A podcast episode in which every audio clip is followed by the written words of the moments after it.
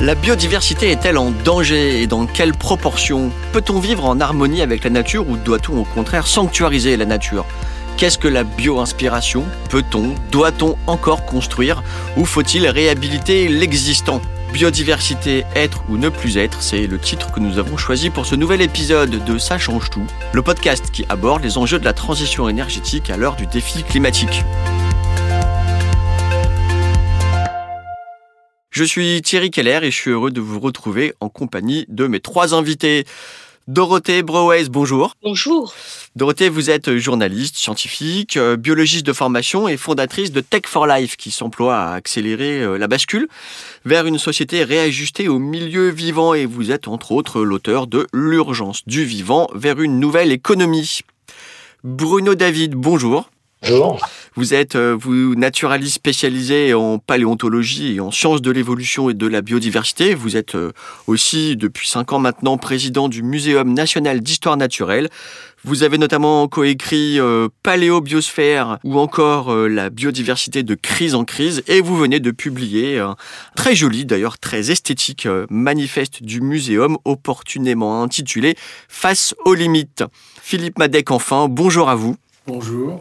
Philippe, vous êtes architecte, urbaniste, mais aussi, euh, entre autres, hein, essayiste, poète, pionnier de l'éco-responsabilité. On vous doit notamment, je ne vais pas euh, citer toutes vos réalisations, mais la Maison de la Nature d'Anglette, le Conservatoire botanique national de Brest ou la prochaine médiathèque et Maison des réfugiés du 19e arrondissement de Paris. Vous êtes le co-auteur d'un manifeste pour une frugalité heureuse et créative qui a recueilli à ce jour près de 11 000 signatures. Alors commençons, si vous le voulez bien, par un petit essai de définition. Hein. Quand on parle de biodiversité, c'est toujours un petit peu flou dans, euh, dans l'imaginaire collectif et puis aussi par un état des lieux. Bruno David, je vais, je vais commencer par vous. Vous avez coutume de dire que la biodiversité, c'est le tissu vivant de la planète. Est-ce qu'on est là presque à la frontière entre la science et la poésie hein? je, parlais de poète en, évoquant Philippe. Est-ce qu'il y a quelque chose de, beau, de poétique? Ou est-ce qu'on est dans de la pure science? Alors c'est une très belle analogie. Alors après, le tissu il peut être joli, peut être moins joli, hein.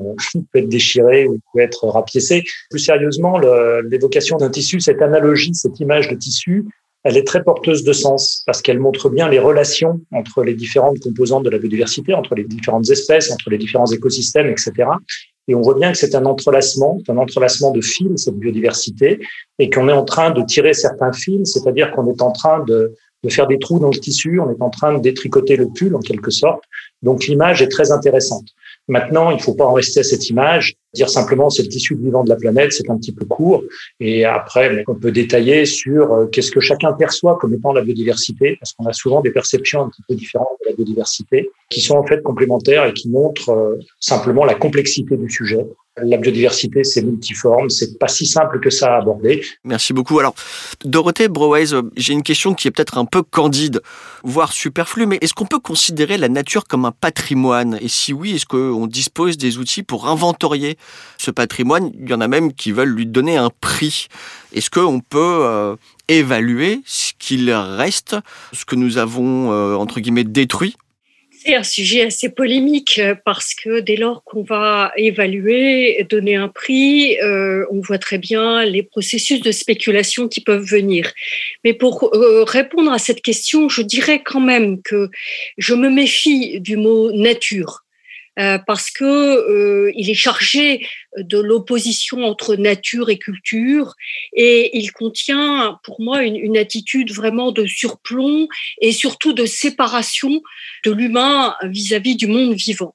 Et ça nous a mené à une sorte de vision très euh, manipulatoire ou instrumentale du rapport à la nature, alors que nous sommes dans l'arbre du vivant, que le vivant est notre condition d'existence, les intrications entre les êtres vivants, les, équilibres forgés au cours des 3,8 milliards d'années euh, depuis l'apparition de la vie sont l'héritage le plus précieux que nous avons aujourd'hui. Et c'est un héritage qui n'est pas négociable. C'est-à-dire que si nous voulons, en tant qu'humains, pouvoir rester euh, intriqués et présents au monde, eh bien, il va falloir que cette valeur euh, incommensurable euh, soit prise au sérieux, soit prise en compte.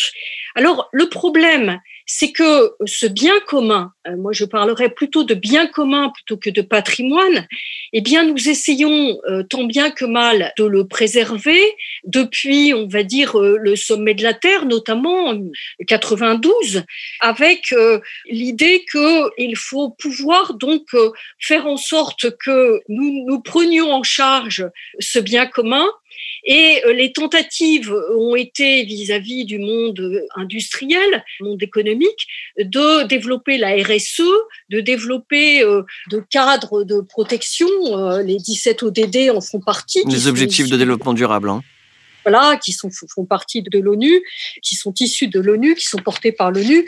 Mais je dirais aujourd'hui, là où on a peut-être des chances de donner de la valeur et de respecter le vivant pour ce qu'il est, c'est d'avoir des indicateurs de résilience.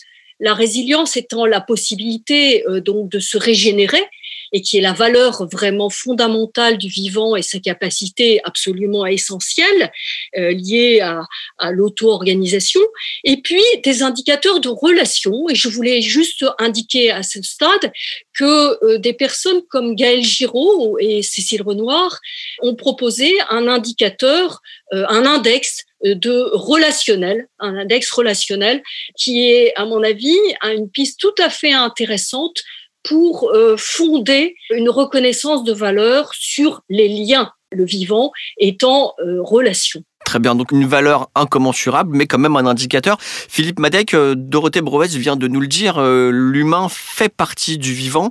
C'est d'ailleurs ce que vous répétez souvent vous-même. Est-ce que ce serait pas un petit peu ça le problème, au sens où notre espèce aurait longtemps été habituée à agir sur le vivant comme une sorte de metteur en scène qui aurait oublié qu'il jouait aussi dans la pièce? Oui, c'est en partie vrai. Euh, effectivement, l'humanité est, issue de nature et est sans doute euh, l'espèce la plus à même de se dénaturer. En fait, le, souci est dans cette dénaturation finalement. Mais il ne faut pas généraliser. C'est pas toute l'espèce hein, qui a oublié ce que vous disiez que tous on jouait dans la même pièce avec la nature.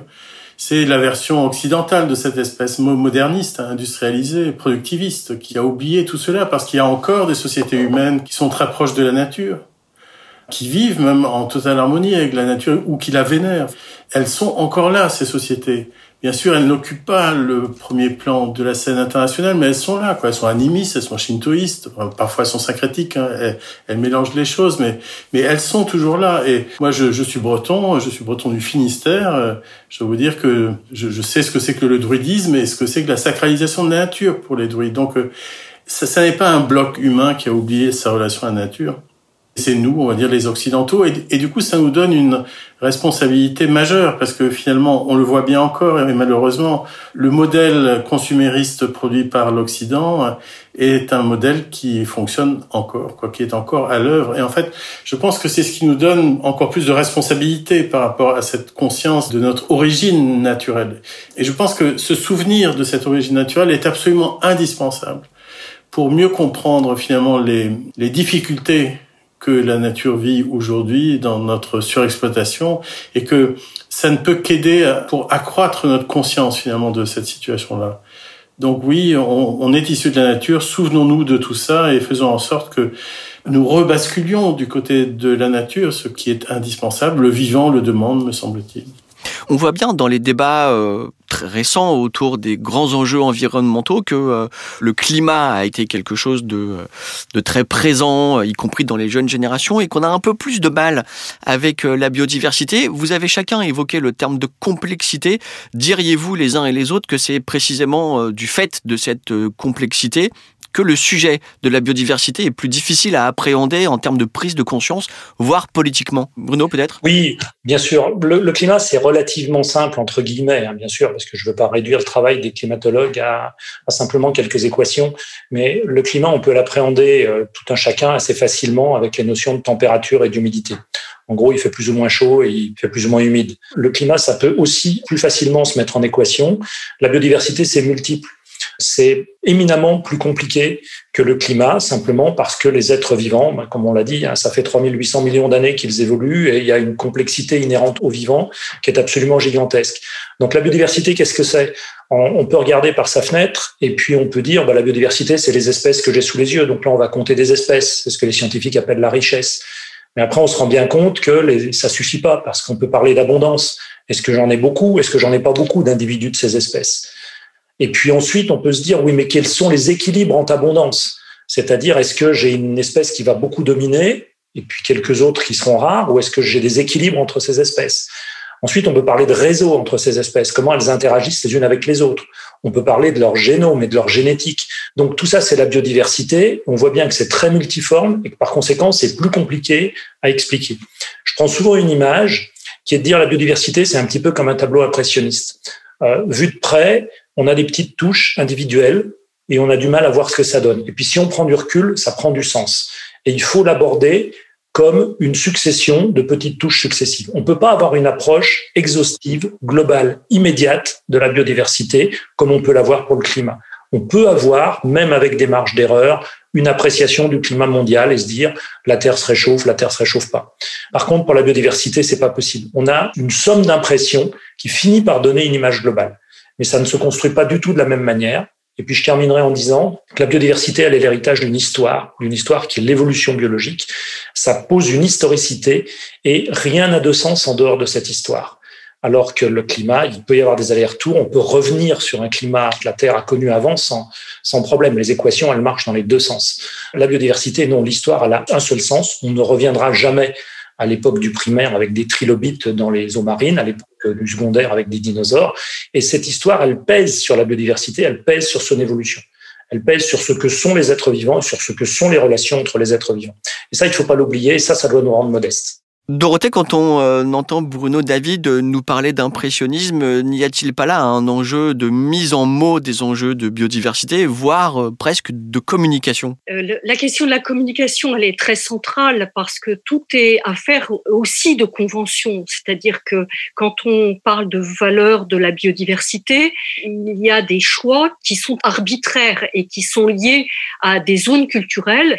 Donc effectivement, euh, c'est un, un, enjeu de mise en forme. Ce que vient de dire Bruno David, euh, néanmoins, est le fruit de constats scientifiques précis qui mettent en articulation différentes dimensions du vivant, un peu comme des fractales, hein, avec des vérités d'échelle le constat est là. Après, l'image du tableau impressionniste est, très intéressante puisqu'elle montre qu'il y a des vérités euh, parcellaires euh, que l'on perçoit par niveau d'échelle.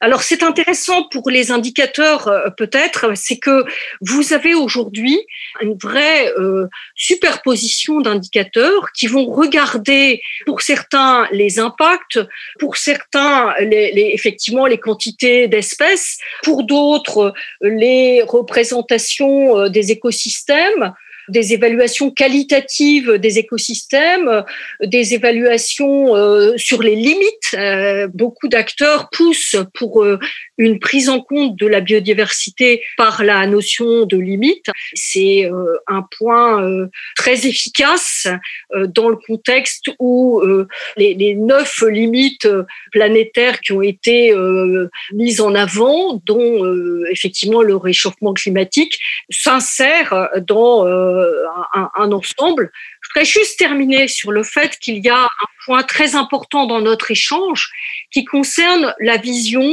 de nous considérer, euh, nous, dans une biosphère. Et le réencastrement de l'économie dans la biosphère et l'humilité dont a parlé euh, Philippe Madec, ça fait partie de notre manière aussi de concevoir les outils et nos représentations. Alors, à propos de représentation, euh, précisément, Philippe, euh, rapidement, hein, vous êtes vous êtes architecte et urbaniste, on le disait. Est-ce que votre travail, d'une certaine façon, ne consiste pas à mettre en scène ou à valoriser cette biodiversité dans sa fusion avec euh, le bâti Non, ça n'est pas un matériau. C'est le vivant n'est pas une matière. Le, vivant est, un état avec lequel on, doit travailler et qui met en fait l'ensemble des éléments et des aspects de ce qui se, se passe sur Terre dans une logique de totale interdépendance. Et, je pense que tout à l'heure on a parlé de relations. Je pense que une grande partie de notre travail est de comprendre cette interdépendance, de comprendre ces relations et de réussir à faire en sorte qu'elles se rétablissent. Euh, dans notre métier, il y a un enjeu très fort qui est peut-être là la difficulté de, faire changer la, la manière d'envisager l'aménagement du territoire et ce que j'appelle moi l'établissement humain, c'est justement l'intégration du vivant dans le projet de l'établissement humain. Et aujourd'hui, face à une difficulté, parce que dès qu'on essaie de l'intégrer, finalement, tout le projet moderniste, tout le projet de l'abstraction moderniste, tout le projet de l'ère machiniste est mis en cause. Et aujourd'hui, on, on, le voit bien, les, structures, les États et même certaines personnes en situation de prendre des décisions ont du mal à se défaire du projet moderniste et ont du mal à imaginer que le vivant est un enjeu aussi important que le déplacement des biens, des richesses et des machines. Enfin bref. Donc il y a ce vrai travail-là qui nous reste à faire et qu'il faut absolument mettre en avant, interdépendance de tous les aspects. Et d'ailleurs, c'est pour ça que, pour revenir sur la question du climat, oui, le climat est extrêmement important. Oui, le climat met en cause ou met en crise ou même parfois détruit de la biodiversité. Donc c'est normal qu'on parle du climat mais oublier euh, de parler de la biodiversité, puisque, enfin, autant que je sache, le premier sommet sur la biodiversité, c'était cette année en 2020, et les sommets sur les établissements humains, c'est que tous les 20 ans, quoi. 76, 96, 2016. Alors que tout ça, biodiversité, climat, établissement humain, tout ça est extrêmement lié. Alors justement, c'est un petit peu l'un des grands sujets qu'on va traiter à partir de maintenant, c'est celui de la cohabitation hein, entre l'homme, l'établissement humain, comme vous le disiez, et avec la nature. Faut-il sanctuariser la nature, la laisser en paix? Pour introduire ce débat, je vous propose d'écouter les témoignages de deux personnalités dont le travail consiste justement en la gestion de territoires naturels ou bien la reconversion d'anciennes zones d'activité. On se retrouve dans quelques minutes. Je suis Eric Bruat, je suis directeur de la Fédération des parcs naturels régionaux. On est 56 parcs naturels régionaux en France aujourd'hui.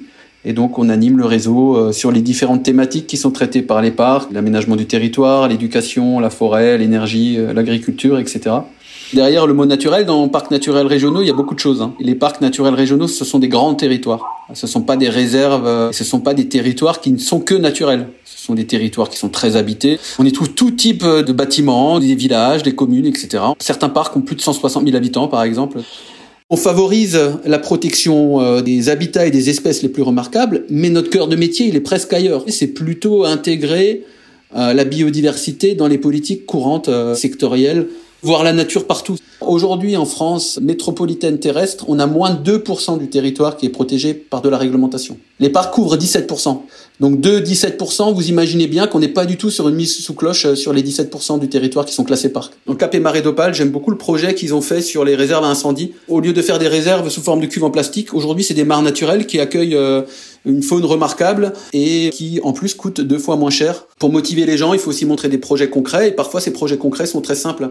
Patricia Philippe, directrice de projet de la base 217 en Essonne. Je suis directrice de projet sur un territoire euh, considéré comme XXL, puisqu'il s'agit d'une ancienne base aérienne de 300 hectares, cédée par l'État à une communauté de communes qui s'appelle Cœur d'Essonne Agglomération, et qu'il s'agit de reconvertir. Nous avions donc hérité de l'armée d'une base aérienne de 300 hectares et qui, euh, au point de départ, pour les élus de l'agglomération, devait générer des emplois, beaucoup, puisque nous en perdions 2000 euh, avec le départ de l'armée et qu'il fallait euh, non pas générer de l'habitat, mais générer des entreprises avec de l'emploi de manière assez conséquente. Grâce à des entreprises qui sont arrivées assez tôt sur le territoire, nous avons réussi à générer 4000 emplois.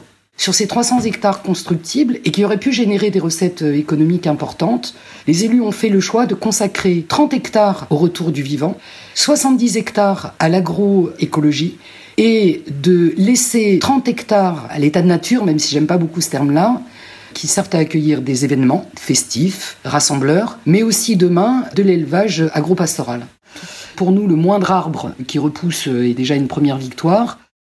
Des territoires vivants, des territoires de projet, nous dit Éric Bruat. Euh, pas de mise sous cloche, euh, ajoute-t-il. C'est donc bien qu'on peut vivre en harmonie. Philippe, euh, vous le disiez hein, juste avant cette petite pastille sonore, l'enjeu est de faire avec, mais comment résoudre cette équation? En fait, c'est il me semble que la seule universalité terrestre ou planétaire, c'est la différence on passe notre temps à être d'une situation à une autre. Elles ont en commun d'être terrestres et elles ont en commun d'être différentes les unes des autres. Donc il n'y a pas de réponse unique. Tout à l'heure, quand vous me présentiez, vous avez eu la gentillesse d'évoquer le parc écologique Isadia d'Anglette. Euh, en fait, on, a installé sur un site qui était le seul site euh, non bâti entre Bayonne et Biarritz, on a installé une écologie de la renaturation sur un site qui avait été très abîmé. Avant, il y avait un hippodrome, avant, il y avait des courses de, de motocross. Enfin, c'était vraiment une situation catastrophique, alors que ce site-là possède deux étangs d'eau saumâtre et du coup avec une, un biotope incroyable. Et, et, ces deux étangs d'eau saumâtre étaient liés au fait que chaque année, les pêcheurs remplissaient ces deux étangs de l'eau de mer qui venait de l'Adour et du coup fabriquaient ce nouveau site-là. Donc on a réussi à remettre, enfin à retrouver, grâce aux scientifiques locaux d'ailleurs avec l'université, retrouver cette écologie de renaturation. Et voilà, cet été, ce site est parti dans les flammes de l'incendie de la forêt de Chiberta en Anglette. Et cet incendie était lié aux canicules et lié à la sécheresse. Et canicule et sécheresse, ben voilà, ce sont des, conséquences de la mauvaise activité des fabricants de l'établissement humain. Il est à la fois nécessaire de sanctuariser, il est à la fois nécessaire de renaturaliser, il est à la fois nécessaire de laisser venir la nature et surtout de la laisser venir, y compris dans ses débordements. Donc, si je vous fais la petite liste, évidemment, il faut sanctuariser des bois et des boisements. Évidemment, il faut sanctuariser des secteurs de biodiversité, les corridors écologiques, les trames vertes, bleues et brunes. Il faut sanctuariser les zones de captage hydraulique et aussi les terres agricoles saines. On ne parle que de la biodiversité, on oublie que sur les terres agricoles saines, d'un seul coup, les oiseaux sont partout, les vers de terre reviennent. Enfin, il peut y avoir une agriculture qui nous permet finalement de retrouver de la biodiversité. Il faut privilégier l'occupation des friches urbaines et les interstices, donc tendre au zéro artificialisation des sols. D'ailleurs, il faut regarder les sols comme notre terre. Les sols, c'est pas juste là où on construit. Les sols, c'est notre terre. Il faut renaturaliser les sols, du coup, notamment urbains, et les sites en instituant des coefficients de végétalisation et de biodiversité. Voilà, je pourrais en ajouter d'autres, je vais m'arrêter là, mais je vais juste terminer sur ce point. En fait, la nature, on a trop l'habitude de lui dire tu viendras pas, quoi. Tes débordements, on n'en veut pas, quoi. Tes inondations, ça nous intéresse pas. C'est une erreur fondamentale. C'est un excès de, puissance de soi qui n'a pas de sens face à la nature. Donc il faut laisser la nature, il faut laisser à la nature les espaces de ses débordements. Et du coup, il faut accepter que les risques naturels soient une très bonne manière d'aménager les territoires. Les inondations, quand elles arrivent et qu'elles ont été acceptées, qu'elles ont été accueillies, elles apportent une biodiversité incroyable une beauté des paysages. Et puis il y a la question de la montée des eaux océaniques. Donc 17 cm me semble-t-il au XXe siècle et les dernières prévisions du GIEC c'est 90 cm au XXIe siècle. Qu'est-ce qu'on fait? Il faut prévoir cette montée-là. Moi, je le propose de façon régulière, mais il me semble qu'il faut interdire tout aménagement, toute construction, toute vente de terrain sous une certaine altitude. De telle manière que finalement, puisque l'on sait que les eaux océaniques vont monter, que l'on laisse cette montée arriver, qu'on ne se batte pas contre elle, qu'on l'accepte, parce que nous sommes aussi, comme elle, issus de nature et capables de comprendre la situation dans laquelle elle est aujourd'hui. Bruno David, je vous ferai réagir euh, sur ce que vient de nous dire euh, Philippe et puis aussi sur euh, ce que nous dit Patricia Philippe de la base 217. Elle nous dit 30 hectares au retour du vivant, 70 hectares à l'agroécologie, 30 hectares à l'état de nature. Ça rejoint ce que vient de nous dire Philippe sur la nécessité de conjuguer sanctuarisation et, utilisation. Sans connaître, j'imagine, cette base de 117, est-ce que vous seriez d'accord avec elle autour de cette répartition dont elle nous précise qu'elle a été voulue par les élus? Je commencerai peut-être par réagir sur ce que vient de dire Philippe. Je suis vraiment euh, totalement en phase avec ce qui vient d'être dit.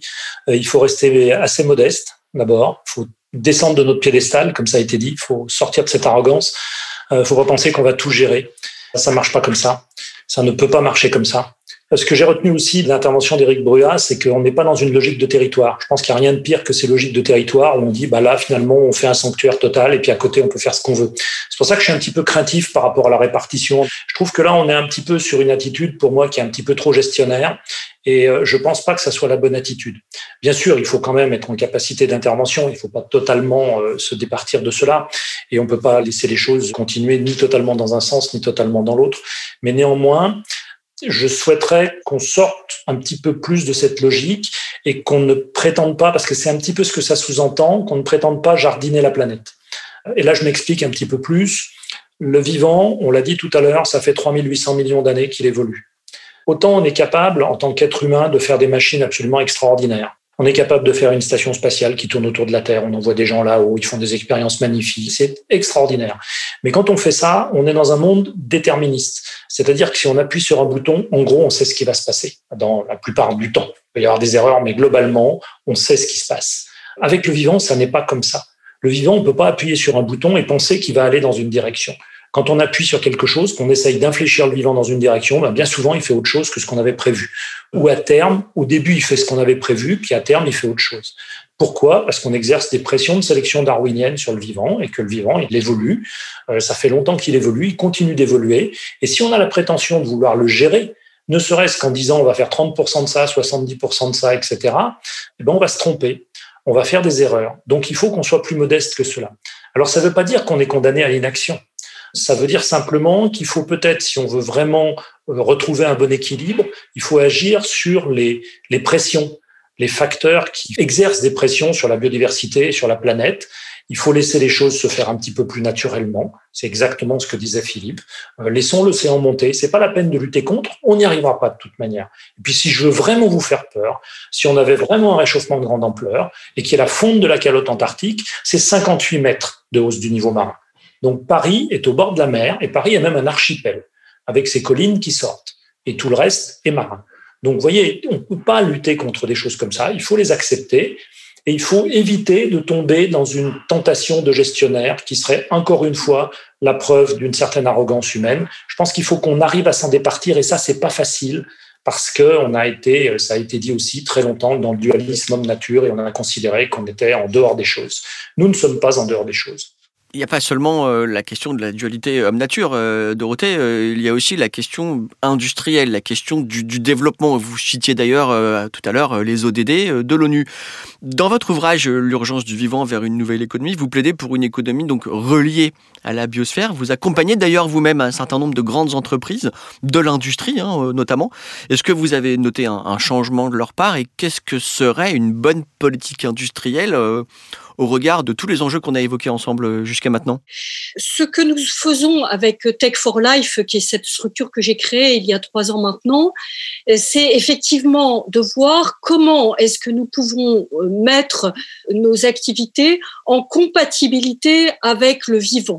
Et le point clé, c'est les limites c'est-à-dire quelles limites nous donnons au monde économique pour qu'il considère, tienne compte du vivant et de son maintien. Je dirais au passage que dans le libéralisme que nous avons aujourd'hui, la liberté d'entreprendre commence à être questionnée puisque le Conseil constitutionnel en janvier dernier a clairement dit que vendre des pesticides interdits en Europe vers les pays en développement allait être définitivement interdit vous voyez. Donc on va avoir de plus en plus des entreprises qui vont devoir non seulement limiter leurs euh, dégâts sur le vivant en réduisant, euh, compensant, euh, mais elles vont surtout devoir en fait se mettre comme des contributeurs de l'équilibre du vivant. Et c'est ce que nous essayons de faire avec l'alliance Compta Régénération 2020 Tech for Life a lancé il y a un an, après avoir réalisé le tribunal pour les générations futures sur la modalité de Ouzbek Erika, qui euh, avait comme titre Changer de comptabilité pour sauver le vivant. C'était en, en septembre 2019. Et cette alliance qui veut mettre non seulement les acteurs économiques, mais les acteurs académiques, euh, associatifs, euh, les pouvoirs publics ensemble pour affronter ce sujet, eh bien, cette alliance, elle prend à bras le corps le sujet de comment nous allons donner de la valeur, justement, cette fameuse comptabilité des organisations. Ce qui est en cours, ce qui opère aujourd'hui, c'est une comptabilité qui ne maintient qu'un seul capital, c'est le capital financier. Il ne donne aux dirigeants qu'un seul tableau de bord, c'est celui qui maintient le capital financier. Ça n'est plus acceptable, c'est proprement insoutenable et il faut donc euh, nous atteler à ajouter à ces tableaux de bord la lisibilité de ce qui se passe pour le vivant, pour le capital naturel ou pour le capital social. Et ce sont des, les outils sont là, ce sont des possibilités qui ont été développées déjà depuis 30 à 40 ans et qui permettent aux entreprises de euh, diriger les affaires autrement et les investisseurs sont demandeurs parce que si vous voulez, il y a une chose très simple aujourd'hui, c'est que euh, ça ne suffit pas d'avoir des entreprises solvables comme l'assure la comptabilité, il va falloir que les entreprises soient juste viables. Et on le voit avec le charbon, avec le pétrole, avec euh, ces actifs-là sont en train de dévisser. Les actifs de la chimie vont aussi sans doute dévisser si euh, la chimie ne s'aligne pas au métabolisme vivant. Donc toute l'industrie est amenée à se reconfigurer pour, en fait, tout simplement ne plus accepter le principe des externalités, qui est une notion qui a été inventée par Pigou en 1920, donc il y a un siècle. Eh bien, nous avons l'intention de faire la fête à Pigou, c'est-à-dire d'en finir avec cette idée qu'il y aurait une autre planète sur laquelle nous pourrions envoyer nos externalités. Il n'y a pas de planète B, euh, disait euh, Thomas Pesquet, euh, cité par, par Bruno David. quand on parle de biodiversité, on ne peut s'empêcher évidemment d'aborder les questions de biomimétisme ou de bio-inspiration. Je vous propose rapidement d'écouter le témoignage de Kalina Raskin, qui est directrice générale du CIBIOS, le Centre d'études et d'expertise en biomimétisme. Je suis Kalina Raskin, j'ai l'immense plaisir et honneur d'être directrice générale du CEBIOS. C'est le centre d'études et d'expertise dans le domaine du biomimétisme. Notre rôle est de déployer cette approche dans une perspective de transition écologique au niveau national. Le biomimétisme, ça consiste à observer le monde vivant et à transférer finalement les connaissances issues de cette observation dans d'autres domaines. Observer comment le vivant gère l'énergie, fabrique la matière, fait de la chimie, gère l'information utilise sobrement l'eau, s'organise de façon euh, complexe et sophistiquée en termes d'écosystème, et donc de voir comment toutes ces optimisations au cours euh, de l'évolution pourraient servir de modèle pour nos propres sociétés. Dans le domaine de l'énergie, l'entreprise Il Energy, Il pour la traduction de anguille euh, en anglais, développe aujourd'hui des hydroliennes, donc des euh, dispositifs capables de capter l'énergie contenue dans les courants marins, donc des hydroliennes qui sont pas rotatifs. Et l'intérêt, c'est que ces dispositifs-là, ils sont moins encombrants, ils marchent même à des courants plus faibles, donc on peut les envisager en zone fluviale, on peut les envisager près des côtes. En plus, par leur morphologie, ils ont un impact bien moindre sur euh, la biodiversité puisqu'ils ne viennent pas euh, détruire finalement la biodiversité environnante. Mais au-delà, on va dire, de cette euh, cohabitation nature et homme dans des milieux urbains, ce qui nous semble nous intéressant, c'est d'aller un cran plus loin et de voir comment est-ce que la ville pourrait se comporter comme un écosystème naturel et rendre les mêmes services, ce qu'on appelle les services écosystémiques, que les écosystèmes que ces villes ont remplacés par euh, l'artificialisation des sols, l'occupation des espaces. Et donc comment demain on peut euh, réfléchir et penser euh, des bâtiments, des infrastructures urbaines qui vont produire de l'énergie, capter du carbone, purifier l'air, purifier l'eau et accueillir une multitude d'espèces comme le font en fait les écosystèmes naturels. Alors Dorothée, je vais, je vais rester avec vous. Est-ce qu'on peut dire que le biomimétisme, comme on l'a entendu, euh, est une question d'innovation euh, avant d'être une question d'état d'esprit? Est-ce que c'est une question d'innovation dans les matériaux qu'on utilise? On a notamment beaucoup entendu parler de plastique biodégradable. Qu'est-ce qu'on peut dire aujourd'hui euh, du niveau d'innovation et de recherche dans ce domaine? Oui, le biomimétisme est un principe d'innovation, mais c'est surtout un état d'esprit c'est un état d'esprit multi-performance. C'est un état d'esprit d'une adaptation et d'une vision. Kalina a parlé d'optimisation, mais le vivant, il optimise, mais surtout, il fait de la redondance et il fait plusieurs choses en même temps. Et dans cet état d'esprit, on a euh, une transformation de, des modes d'innovation à, réfléchir, qui est euh, d'être peut-être euh, plus adapté à des besoins, une innovation qui serait pas valable partout, mais plutôt adaptée à, à des lieux, à des espaces. Euh, moi, je plaide pour la diversité dans l'innovation.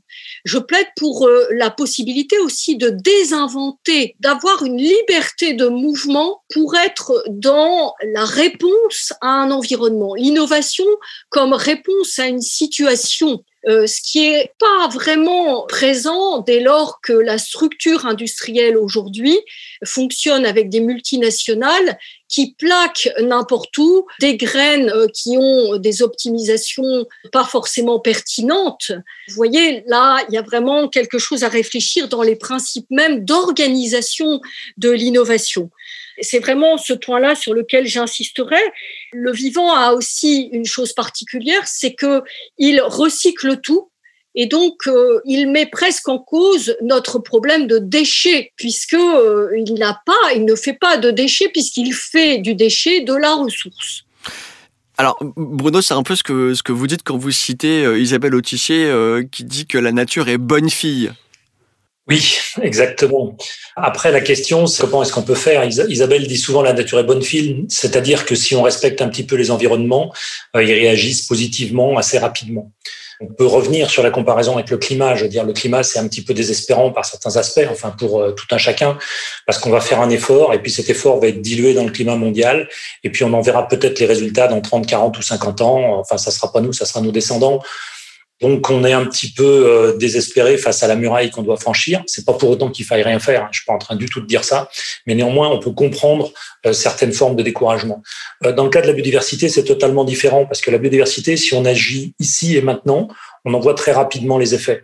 Si on replante des haies, si on fait de la reforestation intelligente, si on fait de la protection de la biodiversité à certains endroits, elle revient très rapidement et on a un retour sur investissement, pour prendre un langage économique, qui est très rapide et qui est très intéressant pour les gens qui ont fait cet effort. Donc, il y a une, une, sorte de gratification quand on utilise la biodiversité. Alors, je voudrais faire une remarque, un aparté, simplement rapidement aussi. Je préfère de très loin le mot bio-inspiration au mot biomimétisme.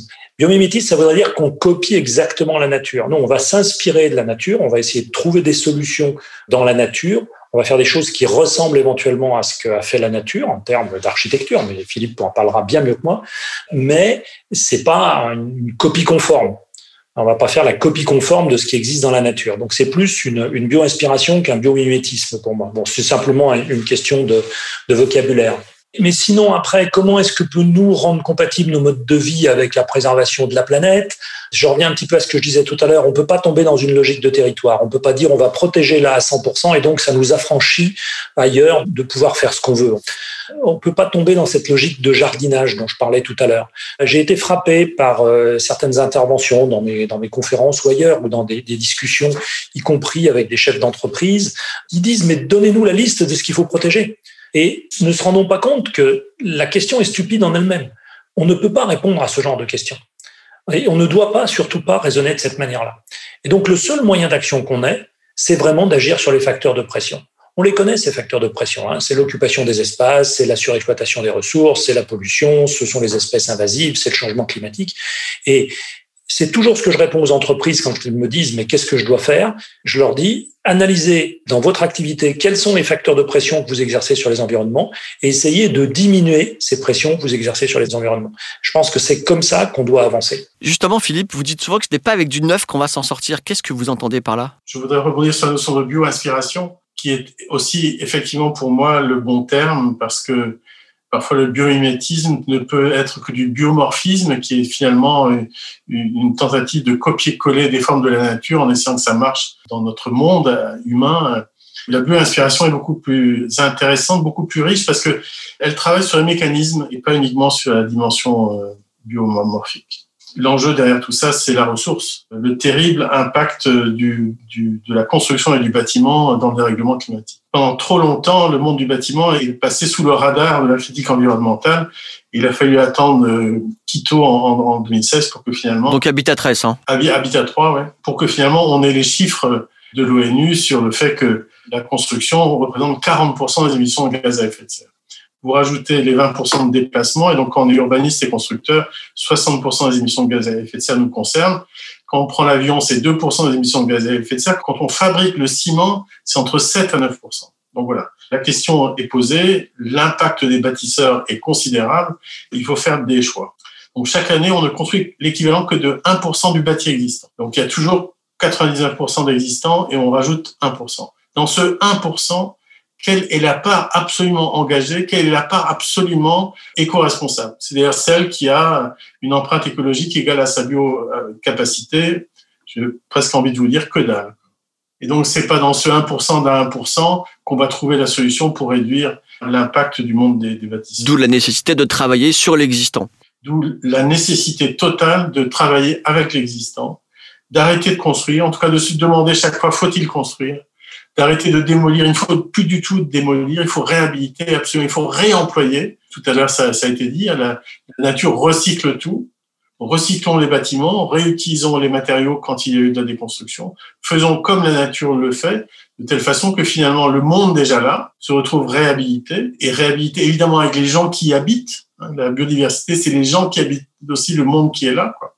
On, on travaille avec eux et on peut pas le faire sans eux. Alors, pardon pour cette question un tout petit peu provocatrice, mais en tant qu'architecte, n'est-ce pas un petit peu frustrant de ne pas bâtir? Après tout, vous avez sans doute été euh, éduqué à bâtir. Vous savez, le, on va dire l'héritage des modernes de l'architecte star, de l'architecte euh, personne qui dit je suis un artiste et vous allez voir, je vais vous rendre heureux en vous faisant des œuvres, c'est terminé. Aujourd'hui, l'architecture est au plus près des sociétés, au plus près des gens qui sont dans des situations complexes pour faire en sorte que la réhabilitation du monde dont je parle, du monde déjà là, c'est pas une réhabilitation technique. On va pas juste changer les moteurs et habiller tout ça avec du plastique. On va faire en sorte qu'on trouve une réhabilitation au sens du retour en estime. Il faut absolument que l'on retrouve de l'estime avec le monde qui est déjà là. Et ça, c'est le grand travail de demain. Et pour le faire, on va le faire de manière frugale, ce, ce, que je défends bien sûr avec le manifeste de la frugalité heureuse et créative. On va le faire mieux avec moins. Et il faut absolument le faire mieux avec moins, mieux parce que l'idée c'est que les gens soient plus heureux de vivre, et avec moins parce qu'on va arrêter de blesser la planète. Toutes les ressources qui sont utilisées dans le bâtiment sont d'une manière ou d'une autre issues de la nature.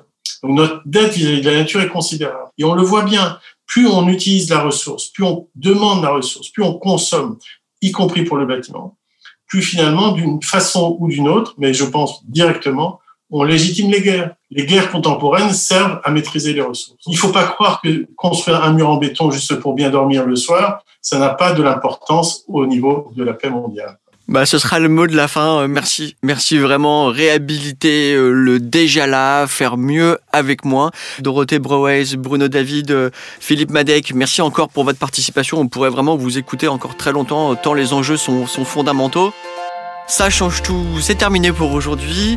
N'hésitez pas à liker, partager cet épisode, mais aussi tous les épisodes de cette série de podcasts sur la transition énergétique proposée euh, par EDF. Je vous invite aussi à écouter et voir cette balade sonore euh, nommée euh, Barrage de Kems, la nature revient sur les rives du Rhin. Et puis, si vous avez envie d'aller plus loin, rendez-vous sur le site d'EDF pour découvrir la revue consacrée à notre thème du jour avec des contenus enrichis, des interviews dont la vôtre, Bruno, des reportages. On se retrouve bientôt pour un nouveau podcast consacré à l'innovation et aux startups qui j'espère sera aussi passionnant que celui-ci. Merci encore, salut à tous.